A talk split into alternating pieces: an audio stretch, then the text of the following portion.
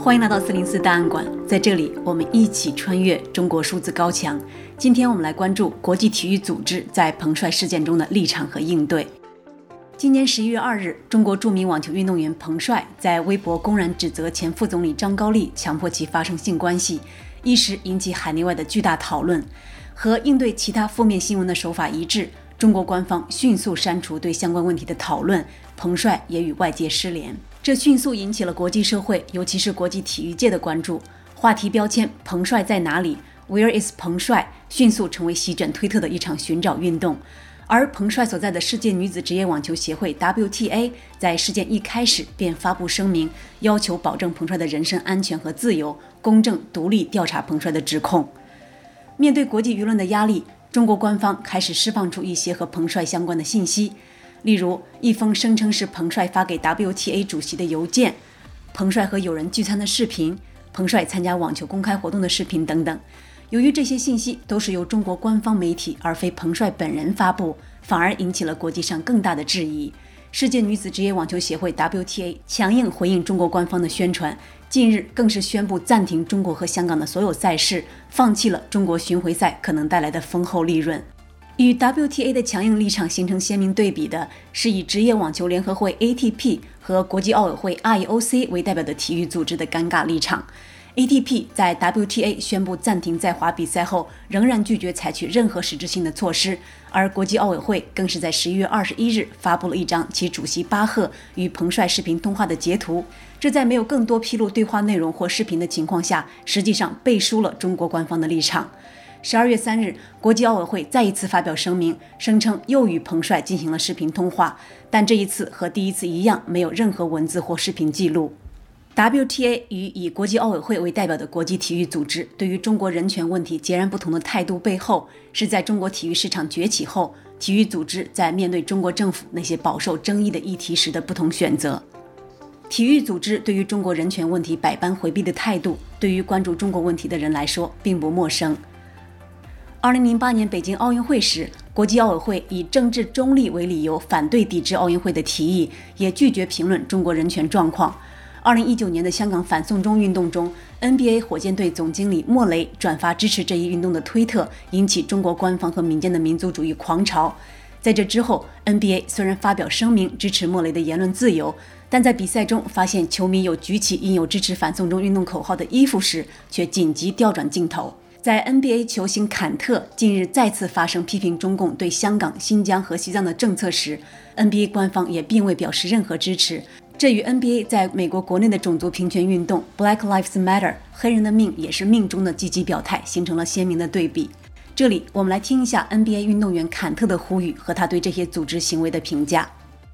I think, well, if you see what's happened in China, it's definitely heartbreaking. There are so many human rights violations and so many Uh, people who are suffering right now. And shame on uh, organizations like organizations like you know International Olympic Committee that's setting up an Olympic Games uh, this coming up winter in uh, you know place like uh, China where there is a dictatorship happening right now at this um, moment.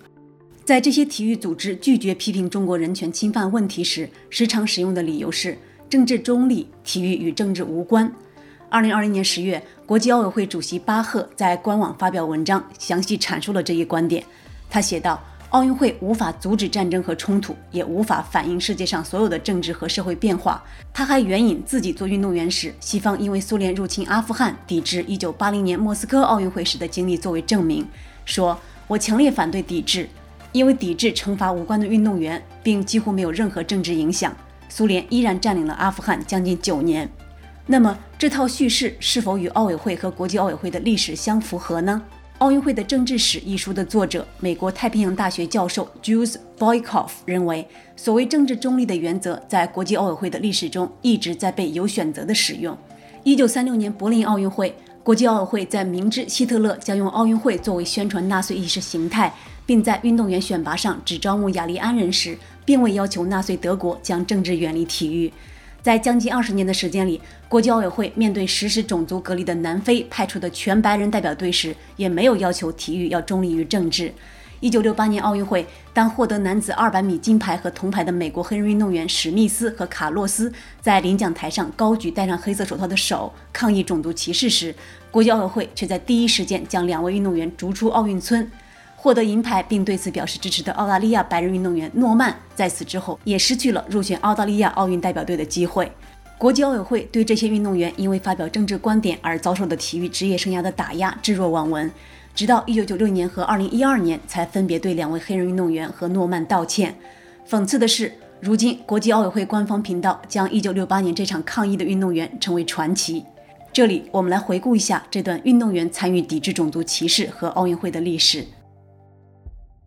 The 1968 U.S. Olympic track and field team is considered one of the greatest ever assembled to represent the U.S. in the Olympics. They won 28 medals and set eight world records at the Games in Mexico City. The team included some of the fastest runners in the world at the time, like sprinters Tommy Smith and John Carlos, who made history when they accepted their medals and then raised their fists during the playing of the US national anthem in a protest full of symbolism. And they almost didn't even show up that year. Black men and women athletes have unanimously voted to fully endorse and participate in a boycott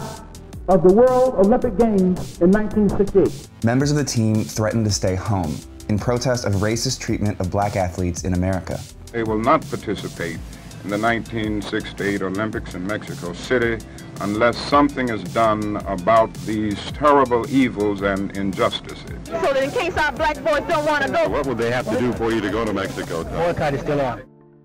在国际奥委会等体育组织冠冕堂皇的理由背后，是现实利益因素的考虑；在努力避免抵制北京冬奥会的背后，是北京冬奥会可以给国际奥委会带来的巨大利益。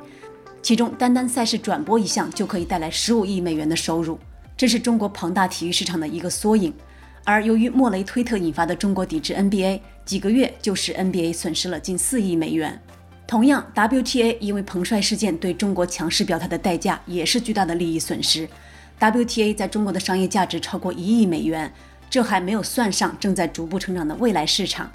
WTA 主席西蒙在其声明中写道：“正如我们自己所做的一样，我们希望全世界的领袖持续发声，以使彭帅获得公正对待，无论这样做的经济损失有多少。”在 WTA 坚定捍卫原则的背后，是这个组织与人权和女性权益斗争的紧密关联。一九七零年夏天，为了抗议比男性运动员低八倍的比赛奖金，女子网球运动员比利简金和卡萨尔斯罢赛，并和其他七位女网运动员一起组织了一场全女子的网球锦标赛，这成为女子网球运动员联合起来的开始。面对美国网球协会的禁赛威胁，他们没有退缩，反而在主办的女网赛事中取得了巨大的成功。一九七三年，七十位女网运动员创立了 WTA，从此拉开了女子网球运动的新篇章。随着 WTA 举办比赛的商业价值和关注度越来越高，之前对 WTA 和女网运动员采取敌对态度的男子网球组织也不得不转变态度。而 WTA 的创始人比利简金也作为运动员和权利捍卫者成为传奇。他在评价 WTA 对彭帅事件的态度时写道：“WTA 站在了支持运动员的正确一方。”而现任 WTA 主席西蒙声明中的一段话，也体现了这个组织坚持的独特价值。如果权势人物可以随意压制女性的声音，掩盖性侵指控，那么为女性平等而奋斗这一 WTA 成立的根基就会遭到极大的挫败。我不会也不能允许让这些事情发生在 WTA 和他旗下的运动员身上。中国数字时代 CDT 致力于记录和传播中文互联网上被审查的信息，以及人们与审查对抗的努力。我们邀请您参加敏感词开源研究项目和四零四文章存档项目，为记录和对抗中国网络审查做出你的贡献。详情请访问我们的网站 cdt.media。